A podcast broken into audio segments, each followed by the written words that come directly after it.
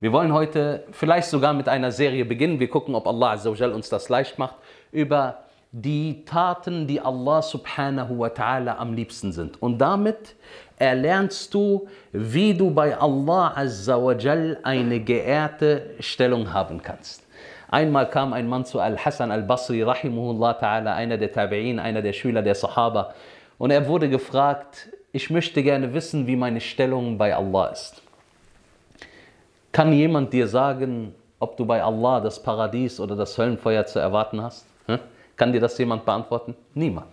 Nur Allah weiß, wo du hinkommst. Selbst einer, der jetzt momentan kein Muslim ist, es könnte sein, dass er im Laufe des Lebens was annimmt. Den Islam.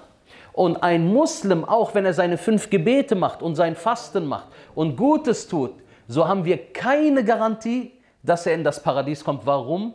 Weil wir wissen nicht, für wen er seine Taten macht. Für wen er seine Taten macht. Deswegen muss man aufpassen mit Urteilen, liebe Geschwister. Aber, walhamdulillahi rabbil alamin, wir wollen Taten erlernen, die Allah azza wa jal am liebsten sind. Und so fragt der Al-Hassan al-Basri, wie ist meine Stellung bei Allah? So sagte Al-Hassan al-Basri rahimullah ta'ala, wenn du wissen willst, wie deine Stellung bei Allah azza wa jal ist, dann frage dich, höre zu, welche Stellung Allah bei dir hat. Frage dich selber, welche Stellung hat Allah bei dir? Erst du seine Gesetze? Erfüllst du seine Gebote? Liebst du seine Religion? Verteidigst du seine Religion? Bist du jemand, der sich abmüht auf dem Wege Allah subhanahu wa ta'ala, indem du das Wissen erlernst und versuchst es anderen Leuten weiterzugeben und indem du dich um die Da'wah kümmerst? Wenn das der Fall ist, so wisse deine Stellung bei Allah azza wa ist hoch. Allahumma irfa darajatana ya Rabbal Alamin, ya Arhamar Rahimin. Für uns ist sehr, sehr wichtig, damit wir auch eine Motivation für uns haben, liebe Geschwister, dass wir selber versuchen, Allah subhanahu wa ta'ala zu gefallen, indem wir viele gute Taten machen und wir wissen, und das ist der Glaube von Ahlus Sunnah wal Jama'a, der Glaube steigt mit was? Mit viel Essen, viel Shawarma, viel Batata. Wie steigt der Glaube? Mit? Mit? Mit guten Taten. Und er sinkt, weil was steigt, wird auch sinken. Er sinkt mit was?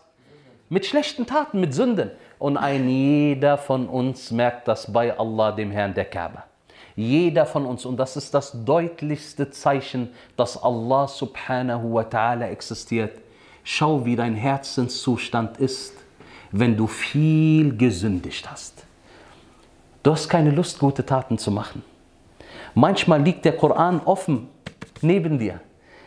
Es ist so, als ob ein Berg zwischen dir und dem Koran ist. Warum? Allah schafft ein Hindernis zwischen dir und dem Koran.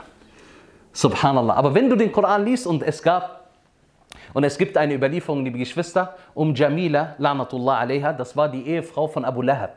Als Allah Azza wa die Ayat herabgesandt hat, Tabbat yada abi lahabiu wa tab zugrunde gehen sollen die Hände von Abu Lahab. Als sie das gehört hat, dass sie auch in dieser Surah genannt wurde, was hat sie gemacht? Sie hat einen Stein genommen und wollte den Propheten sallallahu alaihi wasallam damit, beworfen, die, damit bewerfen. Die Überlieferung ist bei Al-Bukhari. Und sie suchte ihn auf, bis sie Abu Bakr as-Siddiq radiallahu gesehen hat. Und der Prophet sallallahu saß neben Abu Bakr. Saß neben wen? Saß neben Abu Bakr. Dann kam sie zu Abu Bakr und sie sagte, wo ist dein, wo ist dein Freund? Wo ist derjenige? Al-Mudhammam nannte sie ihn. Was bedeutet Al-Mudhammam? Was bedeutet Muhammad? Wer sagt mir, was bedeutet Muhammad? Ihr solltet den Namen von eurem Propheten kennen. Na? Der, der lobt und so viel lobt, dass er auch zum Schluss gelobt wird. Und Mudhammam bedeutet genau das Gegenteil, der Getadelte, der, der kritisiert wird.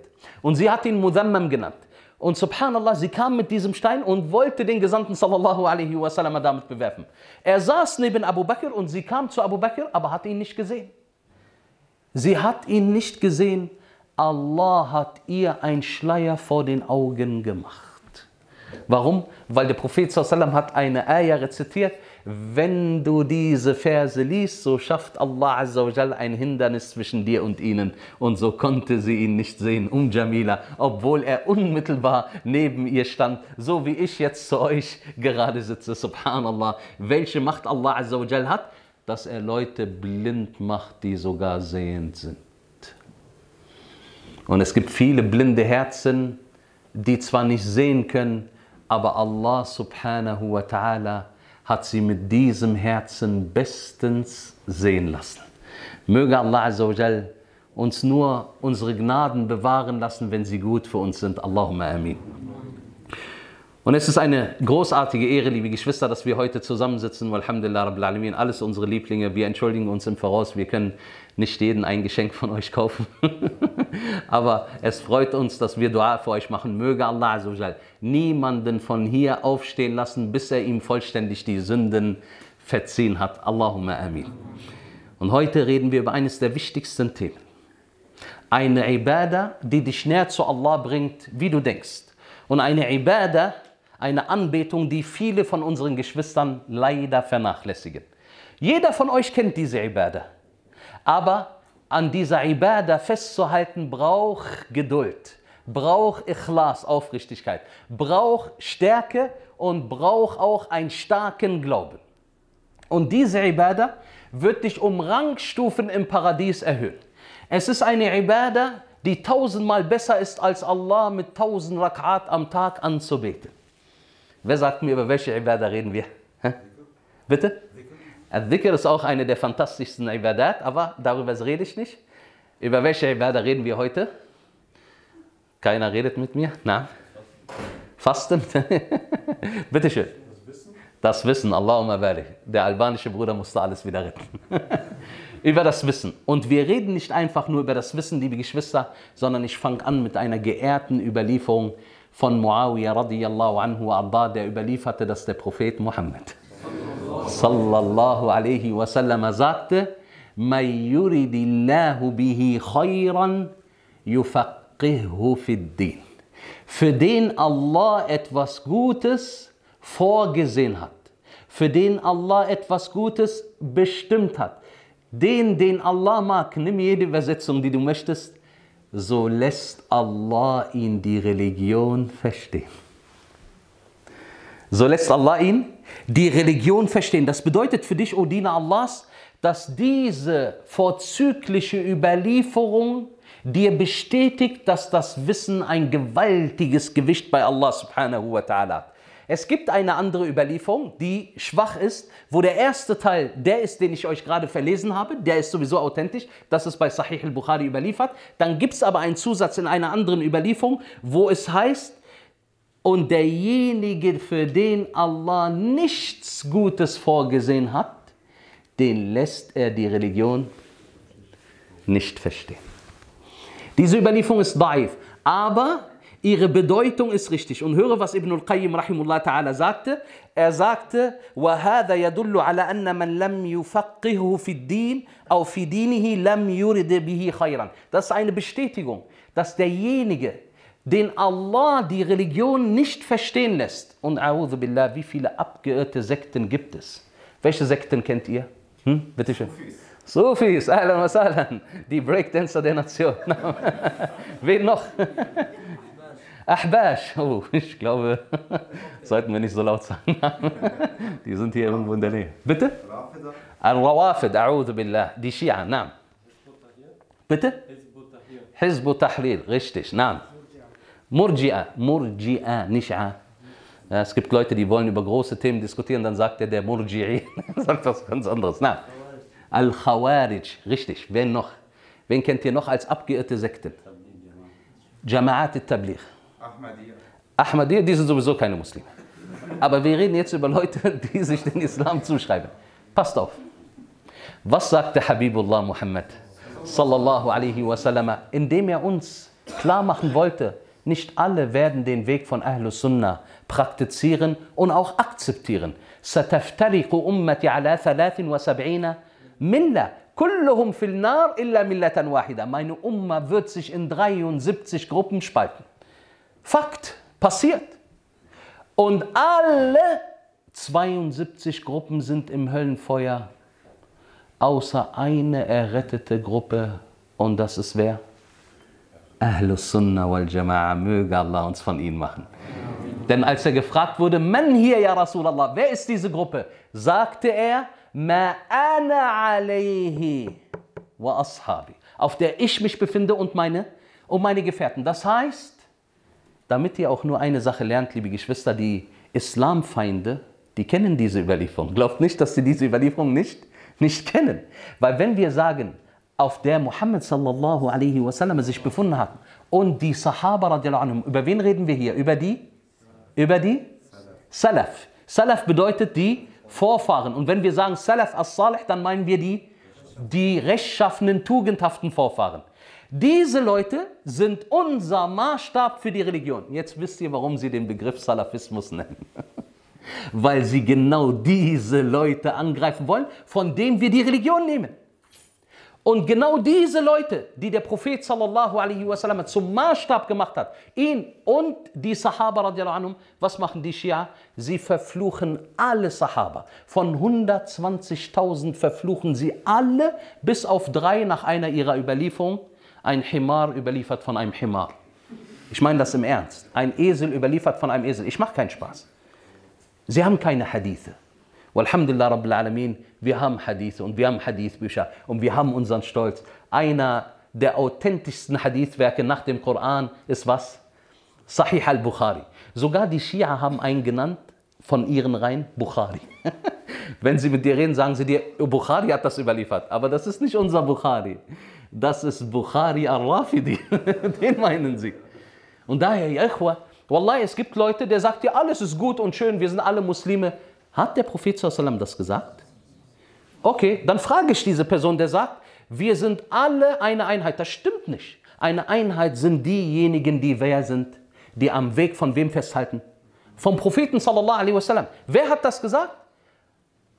So überliefert Abdullah ibn Mas'ud radiallahu anh, dass er sagte, Anta, Anta al-Jama'a walau kunta wahda. Du bist die Jama'a und wenn du auch nur eine einzelne eine einzelne Person bist. Subhanallah, das geht nicht um die Anzahl. Weil manche Leute, sie haben ein falsches Verständnis. Sie sagen, wir wollen die Anzahl vergrößern. Die Anzahl, was hat sie uns gebracht? Wie viele Muslime sind wir jetzt, Achil Karim? Wie viele? Eineinhalb Milliarden. Tayyip. Werden wir erniedrigt auf der ganzen Welt, ja oder nein? Was hat uns diese Anzahl gebracht? Was haben wir von dieser Anzahl? Ich berichte euch über eine, eine Razwa, eine Schlacht, die stattgefunden hat in Mutar. Das war in dem damaligen, oder das ist, liebe Geschwister, äh, äh, in Jordanien. In dieser Schlacht haben 3000 Muslime, 3000 was? Muslime, gegen circa, manche sagen 100.000 von den Gelehrten und manche sagen 200.000 gekämpft und sie haben sie vernichtet. Das waren Muslime. Solche Muslime brauchen wir, die für ihre Religion einstehen. Und nicht diese Muslime, die, wenn irgendjemand zu ihnen kommt und sagt, uh, wir machen uns Sorgen um dich. Okay, ich mache Ridda, ich verlasse den Islam. Billah. Dann zieh dir ein Frauenkleid an und sei eine Frau. Wir brauchen Männer. Männer, die dieser Religion gerecht werden. Die Sahaba waren Männer. Was denkt ihr, liebe Geschwister, was wir hätten für eine Religion, wenn die Sahaba nicht wären? Was waren das für Männer? Jeder Einzelne war ein Held, ließ ihre Geschichten. Wallahi al-Azim, die Geschichten, die wahr sind. Ein Hollywood-Regisseur, der besoffen ist, kann in seinem besoffenen Zustand nicht so eine Heldengeschichte erzählen, wie die Sahaba tatsächlich Helden gewesen sind. Das waren Männer, das waren Leute, die den Islam geholfen haben zum Sieg. Das waren Leute, die Allah Azzawajal ausgesucht hat. Aber diese neuen Leute, die einfach nur ruhig leben wollen, er will nur Netflix gucken und seine geriffelte Chips essen und in Ruhe gelassen werden. Macht mich nicht an für meine Religion. Wenn ihr mich anmacht, dann verlasse ich diese Religion. Wallahi, du bist nicht wert, diese Religion zu tragen. Möge Allah Azzawajal uns Ikhlas geben. Du bist nicht wert, diese Religion zu tragen. Allah lässt diese Religion nur Leute tragen, die auch diese Religion als höchstes ansetzen als höchstes. Ich frage euch eine Frage, liebe Geschwister. Was werden wir gefragt im Grab? Ein jeder von uns wird sterben. Sach? Jeder weiß das. Wenn wir in unser Grab hereinkommen, welche Fragen kriegen wir gestellt? Na? Marrabbuk. Wer? Wer ist euer Herr? Wer ist dein Herr? Wer ist dein Herr? Hast du gebetet? Wallah, du hast einen neuen Madhab reingebracht. Na, bitteschön. Was ist deine Religion? Sehr gut. Was ist deine Religion? Und eine weitere Frage, letzte Frage. Wer ist dein Prophet? Es gab fanatische Madhab-Anhänger, die haben gesagt, und welche Mazhab? Nein, wir werden nur diese Fragen gefragt bekommen. Wir werden nur danach gefragt. Wer ist unser Herr? Was war unsere Religion? Und wer war unser Prophet? Wen interessiert, wie du heißt? Wen interessiert, wie viel Geld du verdient hast? Das heißt, die Fragen, die wir gestellt bekommen und danach wird entschieden, ob du ein Grab aus einem Höllenfeuer bekommst, ob dein Grab zum Höllenfeuer gemacht wird oder zum Paradies. Möge Allah unsere Gräber zum Paradies machen. Aber erstmal kriegst du diese drei Fragen gefragt. Es geht nur um Religion, nichts von der Dunya. Wofür leben die Muslime heute? Für die Dunya. Und sie haben vergessen, dass die drei Fragen nichts mit der Dunya zu tun haben. Die ärmsten.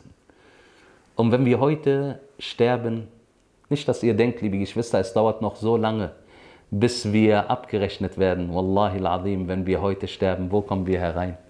Hä? Sagt es mir. In ein Grab.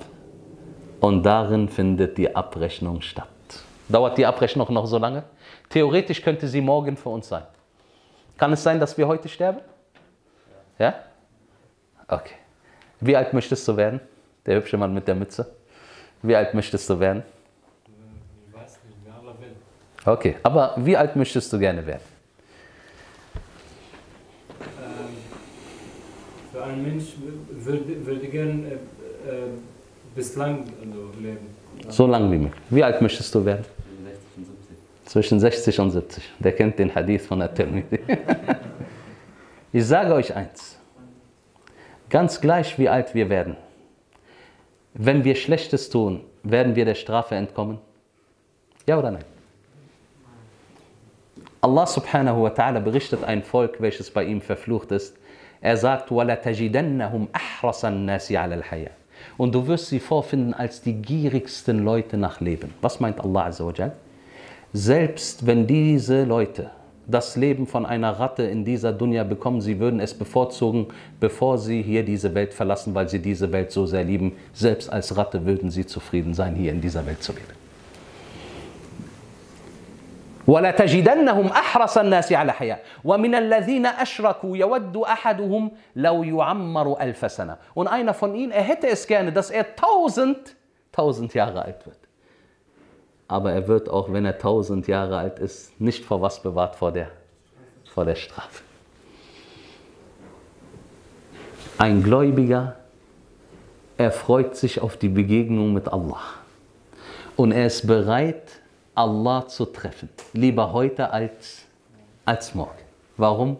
Weil er weiß, bei Allah hat er Besseres zu erwarten. Allahu Akbar. Als der Prophet Muhammad sallallahu alaihi wasallam im Schoß von seiner Tochter Fatima radiyallahu anha wa ardaha lag und das war seine letzte Minute alaihi salatu wassalam, dann hat sie sich Sorgen gemacht und sie hat geweint. Und ihr wisst, der Gesandte Muhammad sallallahu alaihi wasallam hat sich um uns gekümmert und hat uns die Religion auf beste Art und Weise beigebracht. Und als er gesehen hat, dass seine Tochter Fatima radiallahu anha so geweint hat, so sagte er, La karba ala abiki ba'da al Nach diesem Tag, dem heutigen Tag, das heißt, wenn der Tod einsetzt, wird es für deinen Vater keine Sorgen mehr geben. Allahu Akbar. Allahu Akbar. Das bedeutet, die Sorgen von einem Muslim enden wann? Mit dem, mit dem Tod. Und daher, Achil Karim, arbeite darauf hin und versuche, Allah Azza auf beste Art und Weise zu gefallen. Schau, du weißt nicht, wann du sterben wirst. Es kann sein, dass du morgen, übermorgen stirbst, während du die Absicht hattest, zu den besten Muslimen zu gehören. Während du wunderbare Taten gemacht hast, Du hast deine fünf Gebete gemacht und wenn du konntest, hast du in der Nacht noch zusätzlich gebetet. Du hast versucht, etwas von deinem Geld zu spenden. Du warst gut zu den Menschen, hast kein Unrecht begangen gegenüber den Geschwistern. Und das ist das, was Allah von dir möchte. Stirbst du in diesem Zustand, wirst du in das höchste Paradies kommen. Möge Allah uns Al-Firdaus geben. Allahumma amin. Das ist das, worum es uns geht. Aber lebe ein paar Tage. Wallahi al-Azim. Es kann sein, dass du gar nicht mal 20 Jahre diesen Weg beschreiten musst. Aber warum, auch wenn du eine kurze Zeit diesen Weg beschritten hast, wird Allah dir ein ewiges Paradies geben? Wer sagt mir das? Warum gibt er dir ein ewiges Paradies, während du vielleicht nur ein oder zwei oder drei oder fünf Jahre diesen Weg beschritten hast? Nein. Weil, weil das deine Absicht war? Richtig, weil das deine Absicht war. Deine Absicht war, dass du diesen Weg für immer beschreitest. Und wenn einer zu dir kommen würde und er sagt dir, wenn du 200 Jahre lebst, was würdest du weitermachen? Nur den Islam leben. Und genauso ein Kafir, liebe Geschwister. Warum ist es so, dass einer, der vielleicht nur in Anführungsstrichen einmal den Kuffer gesprochen hat und gesagt hat, ich verleugne Allah, möge Allah uns alle bewahren. Diese Person, wenn er auch nur diesen einen Satz gesagt hat, warum kommt er für ewig in Jahannam? Und er hat nur vielleicht zehn Sekunden diese Tat vollzogen. Zehn Sekunden. Aber er kommt für ewig in Jahannam herein. Ist Allah Azzawajal ungerecht? Ist Allah Azzawajal ungerecht? Sagt es mir, warum kommt er für ewig in Jahannam? Weil auch genau er, wenn du ihn fragst, nach 200 Jahren, was würdest du machen? Er sagt dir, ich werde nur Allah verleugnen, ich kenne nichts anderes. Und deswegen bekommt er für ewig Jahannam. Schaut mal, was die Absicht für eine Rolle spielt. Und daher solltest du versuchen, dich mit deiner Absicht zu beschäftigen, O Diener Allahs. Das Beste, was du machen kannst, ist, dass du deine Religion lernst. Und wenn du deine Religion mit einem aufrichtigen Herzen lernst, so wird Allah dich die Religion verstehen lassen. Und das ist ein Beweis von Allah an dich. Wir wollen ja darüber reden, woher wissen wir, ob wir Allah gefallen oder nicht. Das ist ein Beweis von Allah an dich, er liebt dich. Er liebt dich und subhanallah, schaut liebe Geschwister, es gibt Leute, wallahi al sie kennen kein Wort Arabisch. Sie kennen nicht mal zwei, drei Seiten vom Koran auswendig und nicht mal vier, fünf Hadithe im Gesamten. Aber Allah schickt sie zu Leuten, die ihnen die Religion auf richtige Art und Weise beibringen. Warum? Weil er kennt ihre, er kennt ihre Herzen. Hingegen Leute, die mit der arabischen Sprache jonglieren, jonglieren, spielen, du siehst sie, dass sie zu den übelsten Neuerungsträger, zu den Mubtadi'a gehören. Subhanallah. Wisst ihr, einer, der sagte, Al-Jahm, A'udhu Billah, er sagte über eine Ayah im Koran, wo Allah Azza wa Jal sagt, Thumma stawa ala al-Arsh. Was heißt Thumma stawa ala al-Arsh? Ihr habt die Aqidah von Ahl Sunnah wal Jama'a, darum sagt mir die richtige Antwort. Daraufhin hat er sich über seinen Thron erhoben. Daraufhin hat er sich majestätisch, majestätisch über, denn niemand ist ihm, niemand ist ihm gleich. Darauf, daraufhin hat er sich majestätisch über seinen Thron erhoben. Wo ist Allah? Wo ist Allah? Über seinem Thron. Das heißt oben oder unten? Es gibt Leute, die machen so Dua, ja? Natürlich oben, weil jeder nach oben schaut, wenn er Dua macht. Das ist Fitra. Fitra, was? Fitra, natürliche Veranlagung. Keiner macht Dua so, ja Allah, ja Allah. Wer macht das? Und subhanallah, diese Leute sagen, während sie im Gebet sind, was sagen sie, wenn sie in der Niederwerfung sind? Subhana Rabbi al-A'la. Was heißt Subhana Rabbi al-A'la? Gepriesen sei mein Herr der Höchste. Gepriesen sei mein allerhöchster Herr. Und daraufhin guckt er nach unten. Mein allerhöchster Herr. Ja, versteht die Religion. Wir wollen eine richtige Akida haben. Was sagte dieser Al-Jahm? Er sagte, wäre die Angelegenheit in meiner Hand. So hätte ich nicht wie Allah gesagt, er hat sich daraufhin über den Thron erhoben. Er sagte, dann hätte ich einen anderen Begriff genutzt, weil die Leute könnten dadurch irre gehen.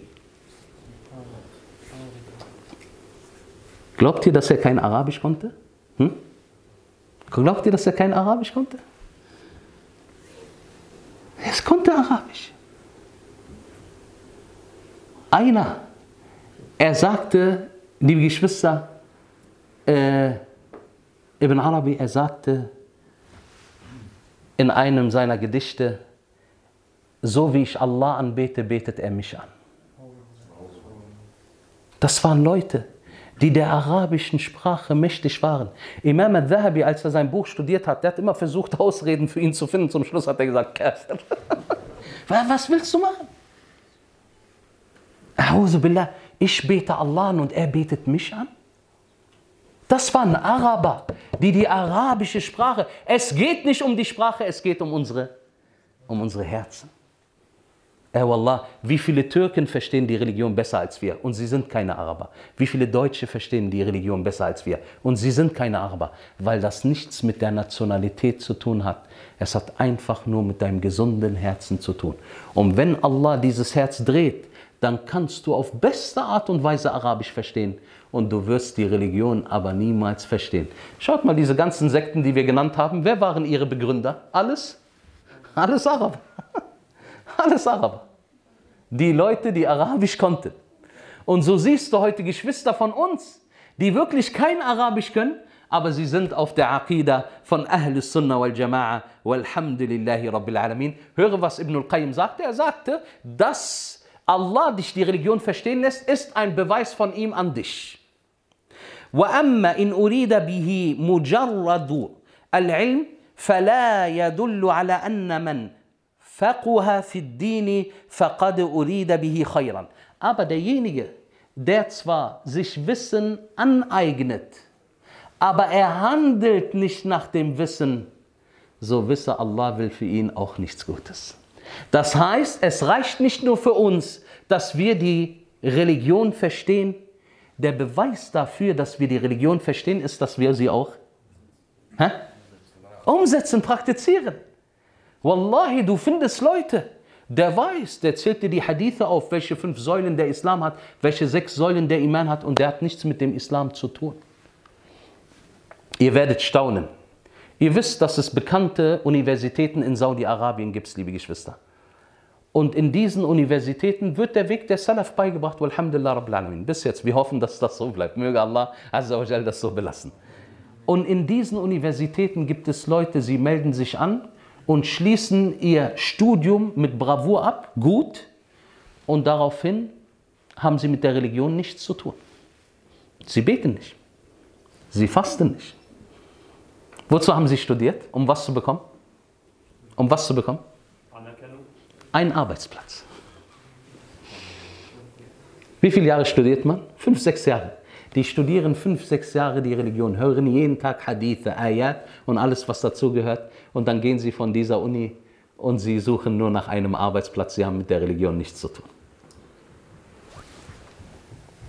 Was hat ihm das Wissen genützt? Nichts. Und daher wisse, wenn du zwar die Religion verstehst, aber du praktizierst nicht diese Religion, dann, O Diener Allahs, fehlt dir eine Hälfte. So hat Allah für dich zum Teil etwas Gutes gewollt, aber weil du nicht praktizierst, hast du nicht die volle Gnade von Allah. Und umgekehrt, wenn du praktizierst, aber dir kein Wissen aneignest, so ist die Sache so, dass du nur von der Seite etwas bekommen hast, das du praktizierst, aber du erlernst deine Religion nicht richtig. Und die Besten sind diejenigen, die ihre Religion lernen und, und praktizieren. Möge Allah uns von ihnen machen. Ey Wallah, das ist das Wichtigste, was wir wollen, liebe Geschwister. Allah Azzawajal, so wie es dieser Hadith beweist, wer, für wen Allah etwas Gutes bestimmt hat, den lässt er die Religion verstehen, bedeutet, Allah wird dir alles Gute geben. Warum? Weil du deine Religion gelernt hast und das Wissen praktizierst, bekommst du von Allah alles Gute. Was bedeutet alles Gute? Alles Gute von dieser Dunya. Das heißt, dass du erlernst, was Allah Azzawajal dir als Pflicht vorausgesetzt hat. Dieses sorgt dafür, dass du von Allah das Gute bekommst in der Dunya und in der Akhira. Und das Wissen gehört zu den besten Taten und ist auch ein Grund, liebe Geschwister, das Gute von Allah zu bekommen. Und der Prophet sallallahu alaihi wasallam hat einmal, wie es in As-Sahihain heißt, bei Bukhari und Muslim, ein Bittgebet gemacht für Ibn Abbas. Ibn Abbas, wer war er? Wer war Ibn Abbas? Ich frage euch nicht nach äh, Dr. Dre und äh, nach äh, 50 Cent, kein Euro wert. Ich frage euch nach Ibn Abbas. Wer ist Ibn Abbas? Na. Er war ein Sahabe, der ein sehr großes Verständnis vom Koran hatte. Er war ein Sahabi, der ein großes Verständnis. Warum hat er ein großes Verständnis gehabt? Warum wurde er wie genannt? Turjumanul Quran, der Erklärer des Koran. Warum? Na. Der Prophet Sassan hat äh, Dua für ihn gemacht. Der Prophet sallallahu alaihi wasallam hat Dua für ihn gemacht. Und das Dua vom Propheten sallallahu ist, ist angenommen. Er sagte, Allahumma faqihu fid din wa allimhu ta'wil. O Allah, die Überlieferung ist bei As-Sahih, liebe Geschwister. O Allah, lehre ihm die Religion, bringe ihm die Religion bei, lass ihn die Religion verstehen und das richtig zu interpretieren. Durch dieses Dua ist Ibn Abbas die Spitze vom Verständnis vom Koran geworden. Khalas, Dua und Allah subhanahu wa ta'ala hat ihn geehrt damit. Deswegen sagen die Gelehrten, liebe Geschwister, wenn der Prophet sallam ein besseres Dua für Ibn Abbas hätte, hätte er es für ihn gesprochen. Aber wer sagt mir, warum hat er für ihn um dieses gebeten, dass Allah ihm die Religion richtig beibringt? Warum? Hm? Warum dieses Dua und kein anderes Dua? Oh Allah, gebe ihm vier Frauen. Oh Allah, gebe ihm viel Vermögen. Warum, oh Allah, lass ihm die Religion verstehen? Nein. Warum hat er das gesagt? Das ist die beste Tat. Die beste Tat. Die Gelehrten sagen, hätte es einen anderen Dua gegeben, der mehr, der mehr Nutzen hätte, hätte er das gesprochen. Aber der Prophet sallam hat für ihn Dua gemacht, dass er das Wissen bekommt. Allahu Akbar. Wie gewaltig ist dieses Wissen, liebe Geschwister. Daher, wenn dieser Vorzug dir gegeben wurde, wurde dann passe auf deine Absicht auf. Du weißt jetzt, das Beste, was du machen kannst, ist, dass du deine Religion verstehst. Aber du wirst deine Religion niemals verstehen, wenn du deine Religion nicht, wenn du deine Religion nicht lernst. Und wenn du aber diese Religion verstehst, dann passe auf, mit welcher Absicht du dir Wissen aneignest. So sagte der Gesandte sallallahu alaihi wasallam. Man talab al-ilm liyujariya bihi al-ulama au liyumariya bihi al-sufaha au yasrifa bihi wujuha an-nasi ilayh Derjenige, der nach Wissen strebt, um, um mit den Gelehrten zu diskutieren. Es gibt Leute, der lernt nur, damit er mit den Gelehrten diskutieren kann. Ja, Sheikh, ich bin auch ein Sheikh. du solltest hören, was ich zu dieser Sache zu sagen habe. Und das ist seine Absicht, warum er Wissen erlernt, billah. Derjenige, der Wissen erlernt, um mit den Gelehrten zu diskutieren oder die Unwissenden zu beeindrucken. Ihr kennt diese Leute heutzutage. Wir nennen sie Abu Sheikh. Der sitzt mit seiner Jama'a, der hat so drei, vier Leute in seiner Clique. Die haben auch vielleicht alle dasselbe T-Shirt an. Und der redet so, als ob er Wissen hätte. Aber der Miskin, Wallahi al wenn du ihn nach den einfachsten Dingen der Religion fragst, der kennt sie nicht. Aber vor seinen Homies protzt er. Der zeigt sich, als wäre er ein Sheikh. Und die Leute, die noch unwissender sind als er, also die Unwissenheit ist schon gegen Null, die sagen, MashaAllah, woher weißt du das? Der hat tausend Fehler in dem gemacht, was er gesagt hat. Und hat alles komplett falsch verstanden. Aber er will sich zeigen vor den Leuten. Wisst ihr, es gibt ein Hadith, komm, hört mir zu. Bestimmt die Ulama kennen ihn nicht mal. Hier ist er. Und dann fängt er an zu reden. Auch diese Gruppe gehört zu den übelsten Menschen bei Allah und derjenige, der einfach nur die Aufmerksamkeit auf sich lenken möchte. Es gibt Leute, die sitzen bei Sitzung und dann sagen sie, ja Sheikh, ich hätte eine Frage. Und seine Frage ist eigentlich eine Antwort. Kennt ihr diese Leute? Ja, Imam Malik sagt ja so und Imam Shafi, was willst du jetzt, was, was willst du uns sagen? Komm zum Punkt, Yachi. Hast du die Frage oder hast du die Antwort? Aber er wollte einfach nur Aufmerksamkeit auf sich lenken. Wer mit dieser Absicht, was haben wir gesagt? Derjenige, der mit den Gelehrten diskutieren möchte oder derjenige, der die Unwissenden beeindrucken möchte oder die Aufmerksamkeit auf sich lenken möchte, wenn du mit dieser Absicht dein Wissen erwirbst, Allah wird dich in das Höllenfeuer eingehen lassen. Schaut mal, subhanallah, du kannst eine hohe Rangstufe, äh, du kannst eine hohe Rangstufe erreichen, indem du das Wissen erlernst und du wirst bei Allah ein geehrter Diener sein, wenn du es aber allerdings mit der falschen Absicht erlernst, bist du bei Allah ein erniedrigter Diener und du wirst das Höllenfeuer bekommen. Und ihr kennt den Hadith bei Imam Muslim, liebe Geschwister, Abu Huraira radiallahu anh. Es gibt eine Überlieferung bei At-Tirmidhi, das ist die verlängerte Version, und es gibt eine Überlieferung bei Imam Muslim. Abu Huraira, bevor er den Hadith erzählt hat, ist er immer ohnmächtig geworden. Dreimal hintereinander. Und dann hat er, als er wieder zu sich kam, den Hadith erzählt, die ersten, die Yawmul Qiyamah vor Allah subhanahu wa ta'ala abgerechnet werden. Es sind die ersten, mit denen Allah das Höllenfeuer anzünden wird. Einer davon war Mujahid. Richtig? Er dachte, er wäre einer, aber er war keiner. Einer war? Einer, der viel spendet. Einer, der viel gespendet hat. Und jetzt brauchen wir einen bestimmten Namen. Wer war das? Der Koran gelernt hat und er sagt zu Allah, ja Allah, ich habe den Koran für dich gelernt und ich habe ihn vorgetragen. Allah sagt ihm, du bist ein Lügner, du hast den Koran nur gelernt, damit es heißt, dieser kann den Koran lesen. Es wurde gesagt, schaut mal, subhanallah, diese Wörter von Allah, was heißt Qadiqil? Es wurde gesagt, du hast deinen Lohn wo bekommen? In der Dunya, weil du hast für wen deine Taten gemacht? Für? Für die Menschen. Deswegen hast du deinen Lohn in der Dunya bekommen. Und dann befiehlt Allah, ihn in das Höllenfeuer hereinzuwerfen. Das ist einer, er hat sein Wissen nur gelernt, um vor anderen Leuten anzugeben. Deswegen sollten wir aufpassen auf unsere Absicht. Diese Überlieferung ist bei At-Tirmidhi, liebe Geschwister.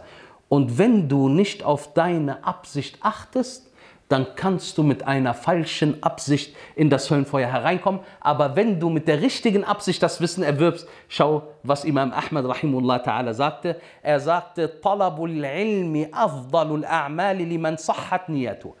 Das Streben nach Wissen gehört zu den besten Taten, zu den besten Taten für denjenigen, der seine Absicht reinhält. Dann wurde er gefragt, Kila, Wie kann man die richtige Absicht machen? Er sagte, Yanwi bitawadu'in wa yanfi al-jahl. Er beabsichtigt, bescheiden zu sein. Und deswegen wisset, je wissender eine Person ist, umso was siehst du ihn? Umso, umso bescheidener siehst du ihn. Bescheiden. Seht ihr nicht diese Shuyuch, die Gelehrten, möge Allah Azzawajal sie bewahren, wie sie sitzen und wie sie es nicht mögen, gelobt zu werden, weil sie bescheiden sind. Er sagte, Rahimullah Ta'ala, dass er Bescheidenheit hat beim Erwerben nach Wissen und dass er die Unwissenheit von sich aufhebt. Das ist deine Absicht. Achi, warum lernst du? Ich will nicht unwissend sein. Denn unwissend bedeutet, dass ich in der Religion richtig handle oder falsch. Falsch. Was sagte Musa a.s.? A'udhu billahi an akuna min al-jahilin. Ich suche Zuflucht bei Allah davor, dass ich zu einem der Unwissenden gehöre. Das ist keine lobenswürdige, lo lobenswürdige Eigenschaft. Das ist eine schlechte Eigenschaft, wenn man ein Jahil ist, liebe Geschwister, denn du kannst mit deinem Jahil viel zerstören. Schaut mal die Leute, die heute Bid'a machen. Jetzt, wer den Geburtstag vom Propheten sallallahu alaihi wasallam feiert. Wollen wir sagen, das sind Leute, die Allah nicht lieben? Nein, das sagen wir nicht aber sie machen Taten, die Allah nicht, nicht liebt. Und wenn du sagst, ich liebe Allah, dann sollst du auch Taten machen, die Allah, die Allah liebt. Qul in kuntum tuhibbun Allah fattabi'uni. Sprich, wenn ihr Allah liebt, so, so folgt mir. So lernt die Religion, wie ich es euch beigebracht habe. Rasulullah sallallahu alaihi wasallam. Von ihm lernen wir die Religion, von keinem anderen. Von keinem anderen. Und daher, wenn er uns das so beigebracht hat und uns gesagt hat, Allah möchte nur mit dem angebetet werden, was er auch herabgesandt hat, Koran und Sunna, dann reicht das. Bist du nicht zufrieden mit dieser Religion? Warum diese komischen Dinge, die heutzutage überall gemacht werden? Wallahi, wir haben einen Zustand erreicht, liebe Geschwister, wo die Leute mehr von der Bid'a, von den Neuerungen kennen, das was mit der Religion nichts zu tun hat, als mit der Religion selber, als mit der Sunna selber. Das ist unser Zustand. Wie ist es dazu gekommen? Al-Jahl, die Unwissenheit. Die Unwissenheit. Er will einfach handeln. Und deswegen, wir unterscheiden uns von den anderen Religionsgemeinschaften. Warum? Weil wir sind Leute, sie lernen ihre Religion richtig mit Beweisen und sie handeln nach diesen Beweisen. Das unterscheidet uns von den anderen Religionen. Und ich gebe dir einen Vorzug, der sehr schön ist für dich wenn du nach Wissen strebst. Das heißt nicht, dass du 10 Stunden lernen musst oder 20 Stunden lernen musst, aber du lernst jeden Tag etwas von deiner Religion. So sagten einige der Sahaba. Vom Propheten sallam ist das nicht authentisch überliefert, aber von einigen Sahaba, إذا جاء الموت لطالب العلم وهو على هذه الحال مات وهو شهيد. Allahu Akbar. Wenn zu einem, der nach Wissen gestrebt hat, der Tod kommt und er liegt in seinem Todesbett und er stirbt in diesem Zustand, dass er nach Wissen immer gestrebt hat, so stirbt er im Zustand von einem Shahid. So stirbt er im Zustand von einem Shahid, liebe Geschwister. Aber es reicht uns nicht nur, und wallahi, diese Unterrichte sind so wichtig, liebe Geschwister, damit wir nicht nur unsere Religion lernen. Das Wichtige ist, man muss an uns sehen, dass wir unsere Religion gelernt haben, indem wir auch einen guten was haben?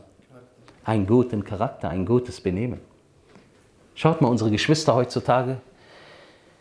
der hört jeden Tag von dem Buch Allahs etwas und von den Ahadith des Propheten. Wie ist sein Charakter? Miserabel. Wallah al-Azim, miserabel. Der hat einen widerlichen Charakter. Du kannst nicht neben ihm sitzen, keine fünf Minuten.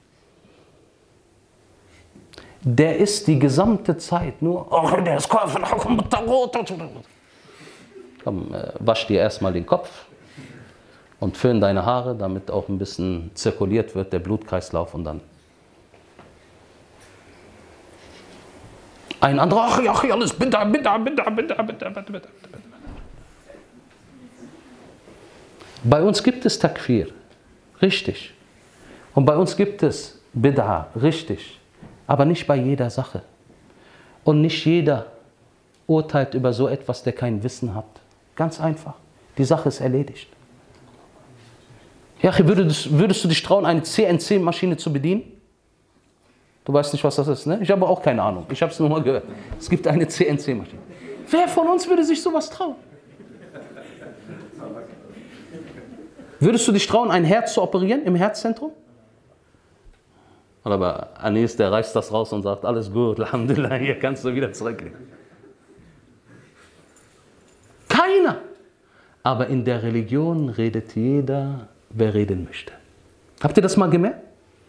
Jeder redet. Bei uns Kommentare, die Leute fragen uns eine Frage, sie antworten für uns, weil die meinen es barmherzig mit uns. Ja? Dann mach deinen eigenen Kanal auf wenn es dir so wichtig ist, dass du Fragen beantwortest. Schau mal, zurückhalten. Zurückhalten. Wisst ihr, dass das Reden über Allah ohne Wissen schlimmer als der Schirk ist? Abul Bara, hast du deine Religion nicht gelernt? Die schlimmste Sünde ist Schirk. Richtig, aber was führt zum Schirk? Hä? Die Unwissenheit. Die führt zum Schirk. Und daher Redet nicht bei uns jeder über die Religion. Wallahi, heute siehst du kleine Kinder, die reden über große Masail, über große Angelegenheiten. Omar ibn al-Khattab, wenn er über diese Angelegenheiten geredet hat damals, hat er die ganzen Leute von Badr gesammelt. Das heißt, die in der Schlacht von Badr waren. Das waren ganz besondere Leute. Er hat sie versammelt und dann hat er mit ihnen diskutiert, welche Antwort die richtige wäre. Aber wozu Omar? Und wozu Badr? Ich habe auch eine Meinung. Weil so lernen Sie das. Schreibt bei Facebook, Habibi, ich habe auch meinen Anteil dazu. Er muss schreiben.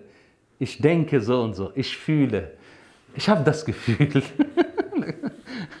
es geht doch hier nicht um Herzblatt, dass du eine Frau suchst. Es geht hier um Religion. Und er sagt einfach, was er fühlt, liebe Geschwister. Sheikh ibn Uthaymin, rahimullah ta'ala, er sagte, Wallahi al-Adim, wir erleben, dass Leute zu unserer Moschee kommen. Manchmal, das heißt nicht immer. Und sie haben einen besseren Charakter als Leute, die jeden Tag in unserer Moschee sind. Wisst ihr, was das bedeutet?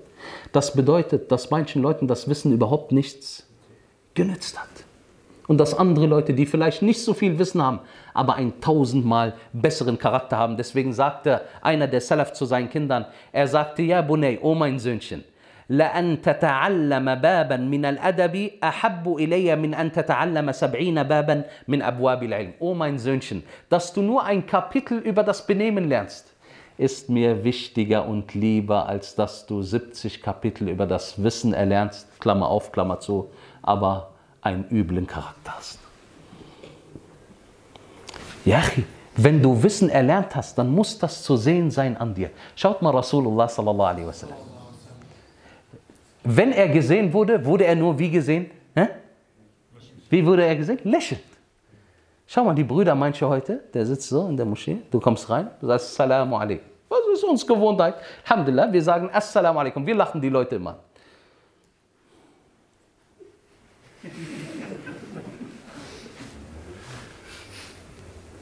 Was, was los?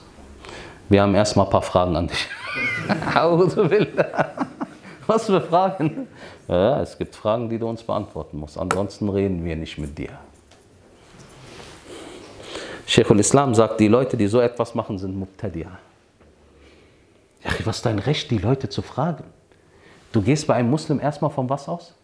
Vom Guten, nicht vom umgekehrten Fall. Wenn ihr jetzt vor mir sitzt, Darf ich sagen, die sind alle vom Geheimdienst, die vor mir sitzen?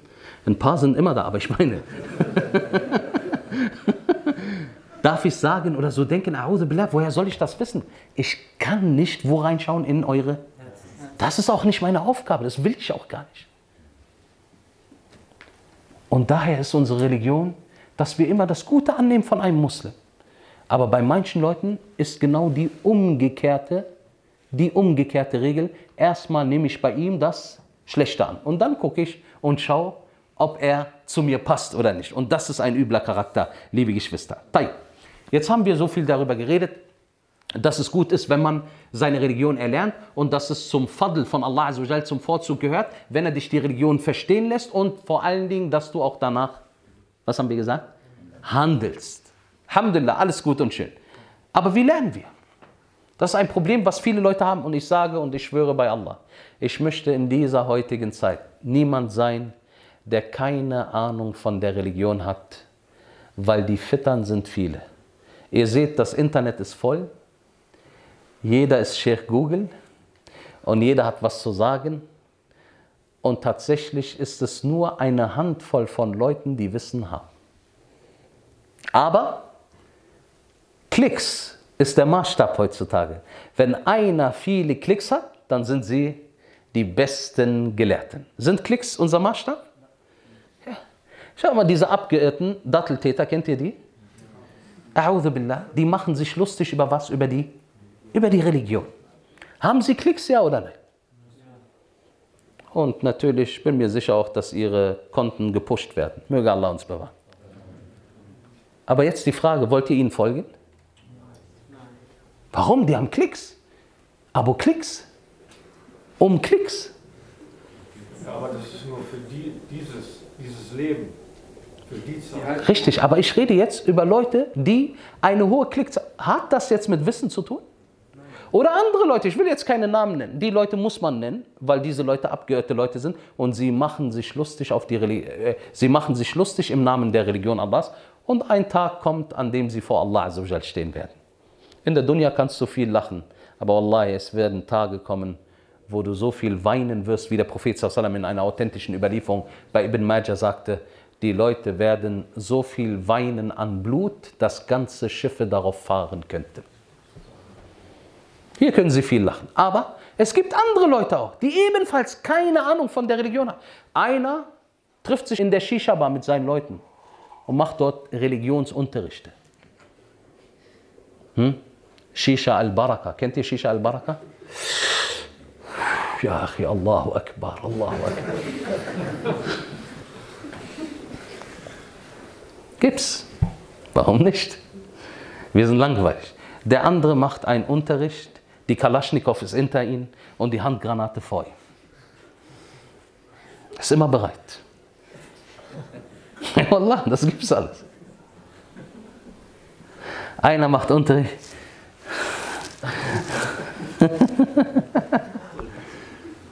Das Internet ist voll. Voll. Nur wer ist richtig? Ah, eine gute Frage. Erstmal, es führt kein Weg darüber hinweg, dass man seine Religion lernt.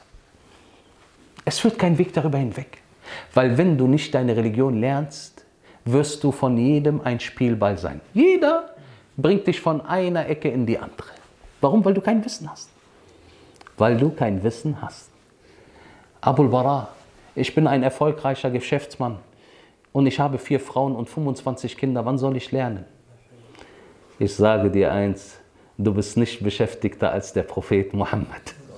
Sallallahu alaihi wasallam, der sich um eine gesamte Umma gekümmert hat. Sah? Kennt ihr jemanden, der beschäftigter ist als er? Nein. Also hast du Zeit. Die Frage ist nur, wie du deine Zeit investierst. Nimm ein paar Minuten von dem weg und von dem weg und von dem weg, dann hast du mindestens eine Stunde, die du investierst, um jeden Tag etwas zu lernen. Alhamdulillah, eine Stunde, sehr gut.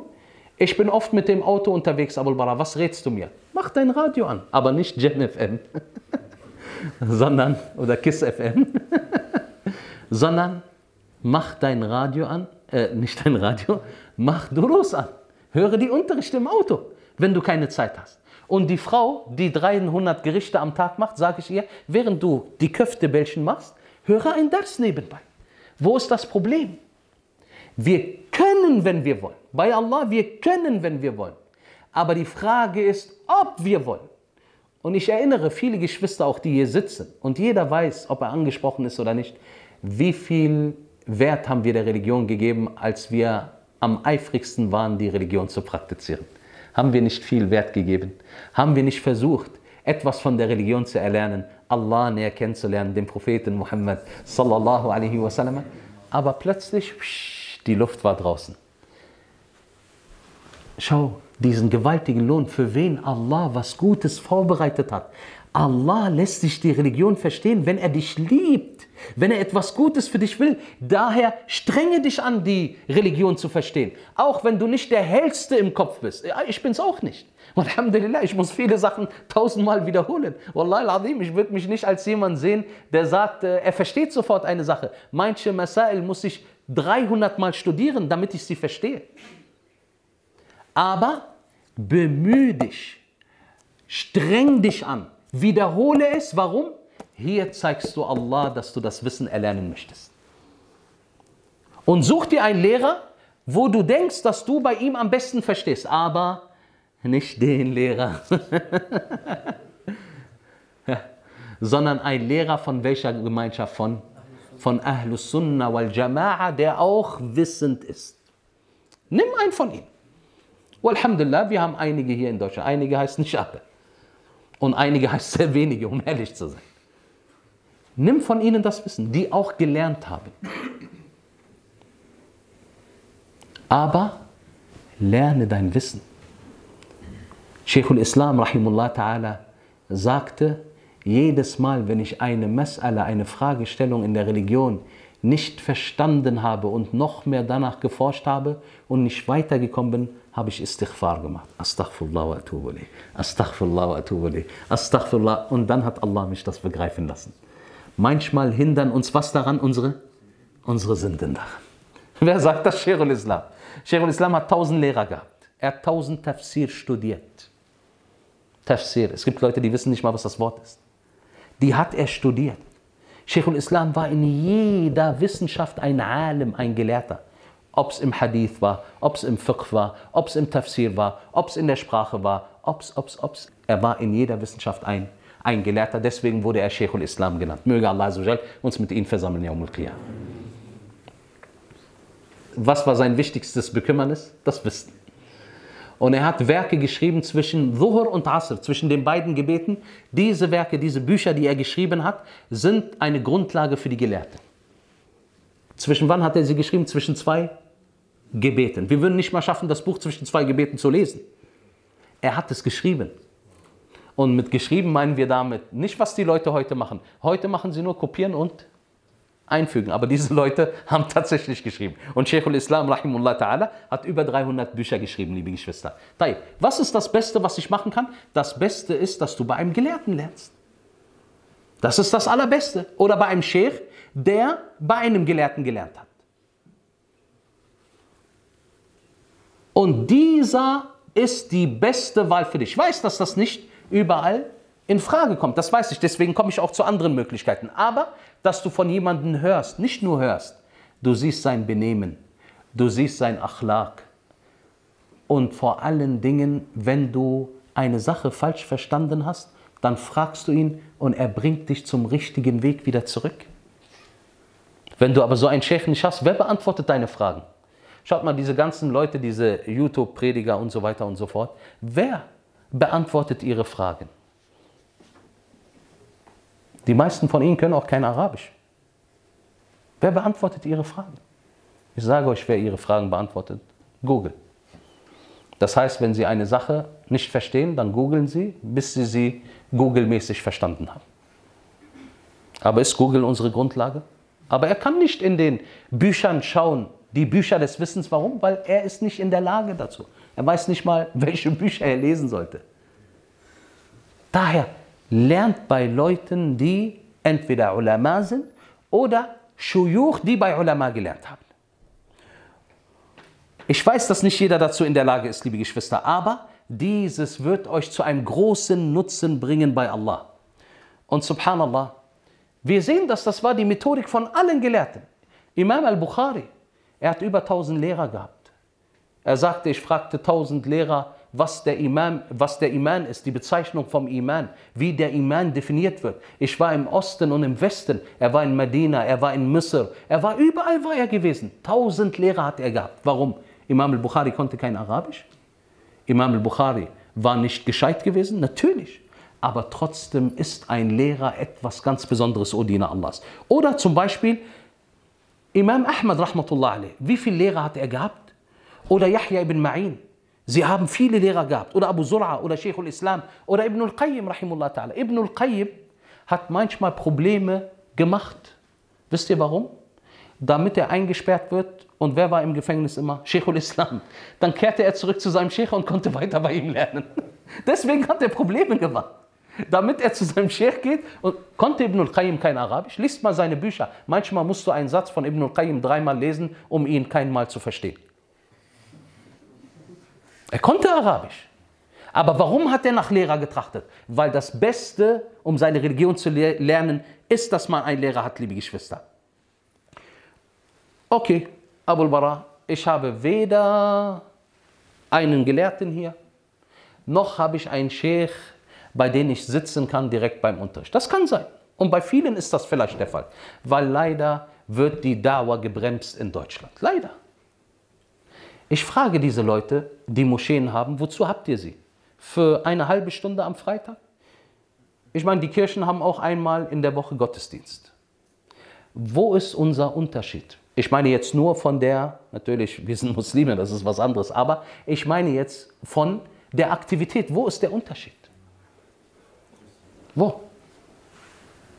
Einmal melden, bei wem oder wer geht in Moscheen, in denen es eigentlich gar keine Aktivitäten gibt. Einmal melden.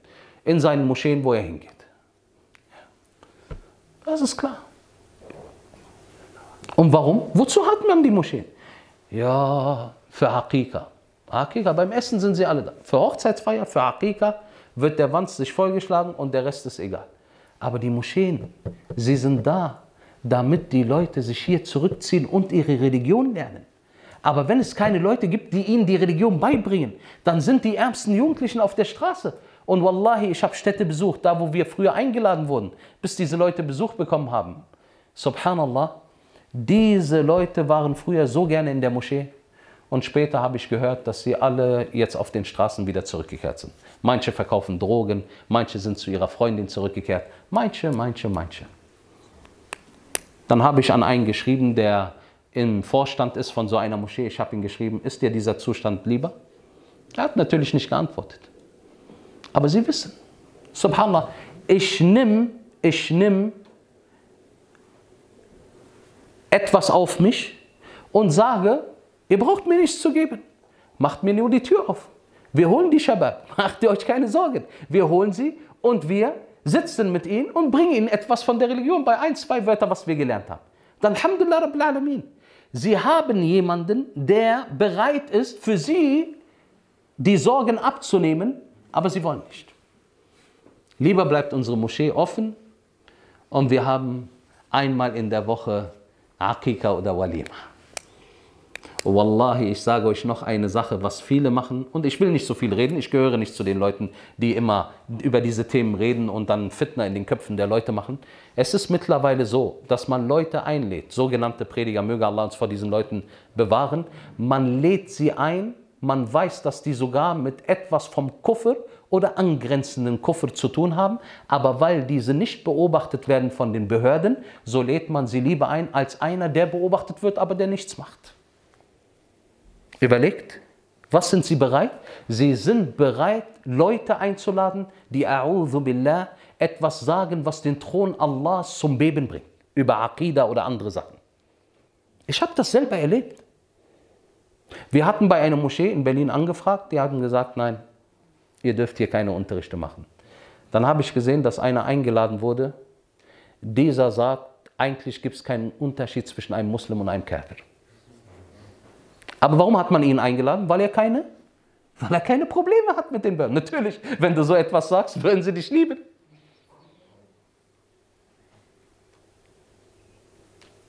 Tayyip, was ist die Lösung? Die Lösung ist, entweder werden Männer in der Idara sein oder sie sollen die Plätze tauschen. Und dann sollen sie andere Leute da reinbringen, die mutiger sind als sie, die nicht sich sofort einschüchtern lassen. Mit welchem Grund? Auch wenn diese Leute zu dir kommen, okay, dann bitte einen, einen Moment, wenn sie mich fragen nach dieser Person, was hat er getan? Alleine diese Frage trauen sie sich nicht. Was hat er getan? Sagen sie mir schriftlich, was hat er getan? Die kriegen keine Antwort. Aber es reicht, dass man sagt, pff, wir wollen den nicht. Solche Leute brauchen wir nicht in der Idara. Die haben andere Jobs. Die können Kuchen backen. Die können sich um Kinder kümmern, kleine Kinder, ihnen die Windel wechseln. Aber solche Leute brauchen wir nicht in der Idara, liebe Geschwister. Ich habe jetzt keine Möglichkeit, Abu Bara, dass ich vor einem Sheikh sitze oder vor einem Alim. Was kann ich machen? Du kannst dir islamische Unterrichte anhören von Leuten, die ich schon genannt habe, die bekannt sind für ihr Wissen hier in Deutschland und die auch nach der richtigen Akida das Wissen weitergeben. Gibt es die Möglichkeit? Natürlich. Das Internet ist voll, Alhamdulillah Rabbil Alamin, und es gibt viele Reihen, wo man etwas lernen kann. Aber an wen stelle ich dann meine Fragen, wenn ich etwas nicht richtig verstanden habe? Auch das ist verfügbar. Alhamdulillah Rabbil Alamin. Das ist verfügbar. Wir haben einen Telegram-Kanal und das ist einfach unsere Telefonnummer. Wenn ihr den Telegram-Kanal runterlädt, dann könnt ihr uns die Frage stellen. Es dauert maximal eins bis zwei Tage, bis wir die Fragen beantworten. Aber dann hat man eine Antwort für seine Frage. Das heißt, wir machen es euch schon leicht. Aber dann erwartet man auch, dass die Leute etwas lernen und dass sie sich etwas dem Wissen zuwenden. Ich weiß, dass es nicht immer leicht ist. Und ich weiß, dass Jackie Chan 14 zu gucken leichter ist als einen bärtigen Abul Bara. Das weiß ich. Aber die Frage ist, ja, wie viele Teile noch? Jackie Chan 14, ich meine, der ist schon über dieses Gebäude geflogen. Dann über dieses, wie viele Gebäude noch? Wo willst du ihn haben? Wohin? Abul Bara, Rocky Balboa. Ja, subhanallah. Rocky Balboa. Ja, Rocky Balboa. Ich liebe ihn. Du weißt nicht mal, wen du lieben darfst und wen nicht. Das ist schon eine Schande. Und daher, wer nicht die Möglichkeit hat, bei Shuyuch zu sitzen, was haben wir gesagt? So soll er hä, sich die Vorträge anhören, aber nicht nur anhören. Hier gibt es Probleme, weil manche verstehen nicht die Wörter von demjenigen, der gerade ein Dars macht. Sie haben etwas total anders verstanden, als wie er es gesagt hat. Manchmal machen wir ein Dars und der, diejenigen, die vor uns sitzen, haben das total umgekehrt verstanden. Dann legen sie uns noch die Worte in den Mund. Aber du hast doch gesagt, doch, ich bin mir da sicher. Subhanallah, der will dir was in den Mund, Mund legen und du hast das gar nicht gesagt. Ja, auch mit den islamischen Durus ist das schwer. Ich bin lieber jemand, der liest. Das Lesen von Büchern, liebe Geschwister, ist etwas problematisch. Warum? Die Gelehrten sagen, man kana shaykhuhu kitaba, kana khata'uhu akthara min sawabi. Derjenige, der sich sein Buch zum Sheikh macht, so sind seine Fehler mehr als Gutes. So sind seine Fehler mehr als das Richtige, was er von diesen Büchern gelernt hat. Und wir sehen das. Ich gebe euch nur ein Beispiel. Gab es Leute, die Kitab al-Tawhid gelesen haben von Sheikh Muhammad ibn Abdul Wahhab? Ja oder nein? Was sind sie geworden danach? Aber übelste Takfiris. Weil sie nicht verstanden haben, was der Sheikh gesagt hat. Schaut mal, der Sheikh selber sagt in einem seiner Bücher, er sagt selber, ich bin derjenige, der am weitesten vom Takfir entfernt ist und sie haben ihn zu einem Takfiri gemacht. Also ich meine, entweder verstehst du besser als das, was er versteht, oder Du brauchst unbedingt eine Therapie in Braunschweig in irgendeiner Psychoanstalt hier.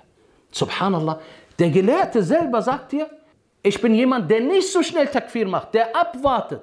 Und du sagst, doch, er meinte das so, Kafir. Sheikhul Islam rahimullah ta'ala sagt, ich bin derjenige, der am weitesten vom Takfir entfernt ist, vom Tafsir und Tabdi', dass ich diese Sachen, diese Urteile nicht einfach über Leute. Sheikhul Islam hat gesagt, der ist Kafir.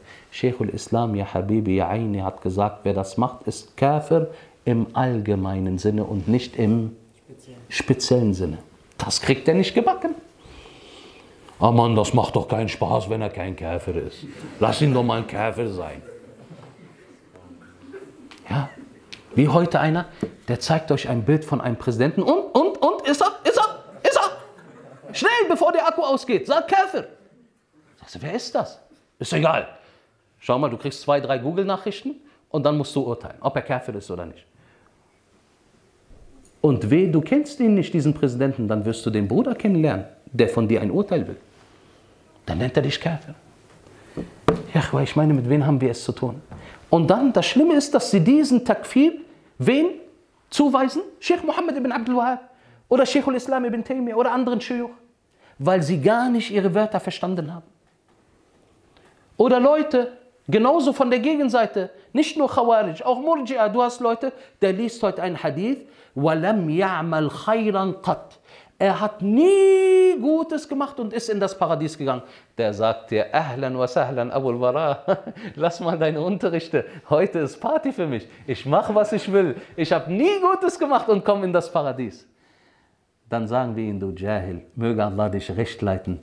Das bedeutet, diese Person hat einen Umstand gehabt und man muss gucken, welcher Umstand hier gemeint ist.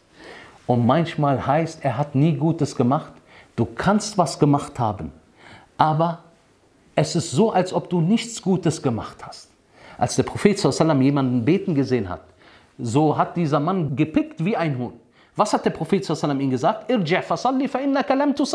Geh zurück und bete, denn du hast nicht gebetet. Schaut mal im Arabischen, denn du hast nicht gebetet. Hat er gebetet? Er hat gebetet, aber hat er richtig gebetet? Okay. Und so ist das auch. Er hat nie was Gutes getan, bedeutet nicht viel.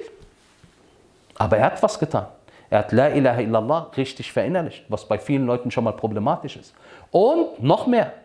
Und noch mehr. Er hat einige Taten gehabt. Denn derjenige, der nur La ilaha illallah sagt und mit dem Islam nichts zu tun hat, das ist ein problematischer Mensch.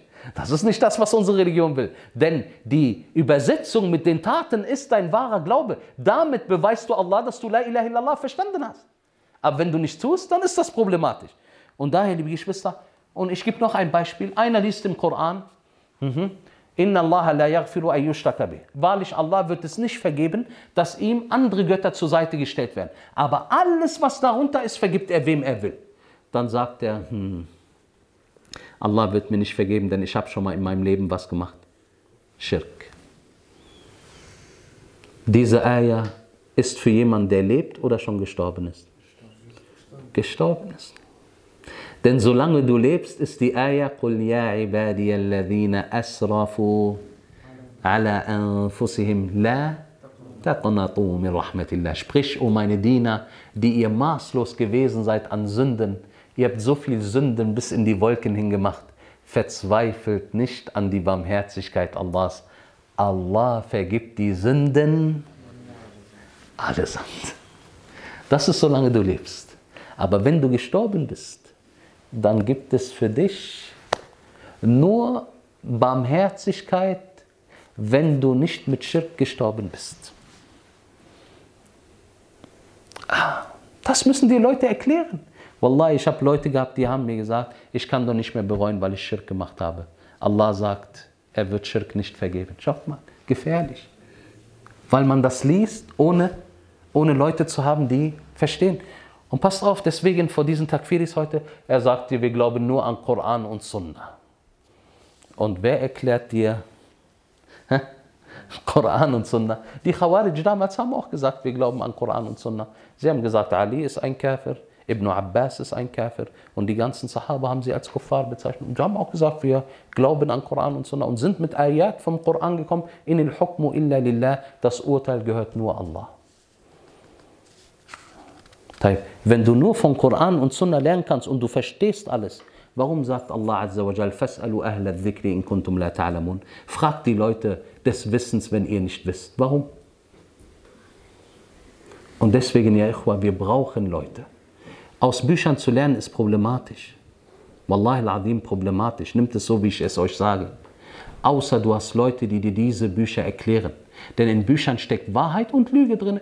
In Büchern steckt Rechtleitung und Falschheit. In Büchern steckt Richtiges und Falsches drin. Egal welcher Gelehrter. Es gibt große Gelehrte, sie haben Maudu-Hadithe in ihren Büchern. Es gibt einen Gelehrten, einer von den großen Gelehrten, er hat gesagt, Al-Mahdi kommt nicht. Glaubt ihr, dass Al-Mahdi kommt? Ja oder nein? Natürlich, die Beweise sind klar. Aber für ihn waren die Beweise nicht klar. So hat er gesagt, Al-Mahdi gibt es nicht. Okay, heißt es jetzt, dieser Gelehrte hat keinen Wert mehr bei uns. Nein, aber er hat sein Ijtihad gemacht und dachte, der, der Al-Mahdi kommt nicht. Aber sollen wir jetzt die Akida annehmen? Al-Mahdi kommt nicht? Natürlich nicht. Dann hast du einen Gelehrten, der erklärt dir, dieser Gelehrte hat das falsch verstanden. Ganz einfach. Und deswegen in Büchern steckt Richtiges und Falsches. Und ich beende, liebe Geschwister, wann darf man das Wissen weiter vermitteln? Sheikh Ibn Uthaymin rahimullah ta'ala sagt, du kannst das Wissen weiter vermitteln, wenn du es verstanden hast. Ganz einfach.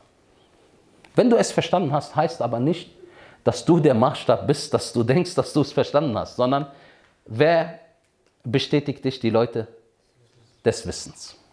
Die Leute des Wissens. Wenn die Leute des Wissens sagen, du hast es verstanden, dann Alhamdulillah kannst du das weitergeben. Dazu brauchst du kein Alim oder 100 Zeugnisse oder sonstiges. Wenn du es verstanden hast, kannst du das machen. Der Prophet sallam sagte, anni walau aya. Verkündet über mich, wenn auch nur eine Aya. Okay, aber du solltest das verstanden haben. Und dann ist es überhaupt kein Problem, auch das Wissen zu vermitteln, wenn du es verstanden hast. Aber seht ihr selber, dass viele Geschwister eifrig sind im Antworten und total falsch antworten? Seht ihr alle. Deswegen, Jachwa, das ist hier nicht gemeint, sondern du lässt dich erstmal prüfen, ob du in der Lage bist, diese Sache verstanden zu haben. Und dann antwortest du, Wallahu ta'ala ala wa alam.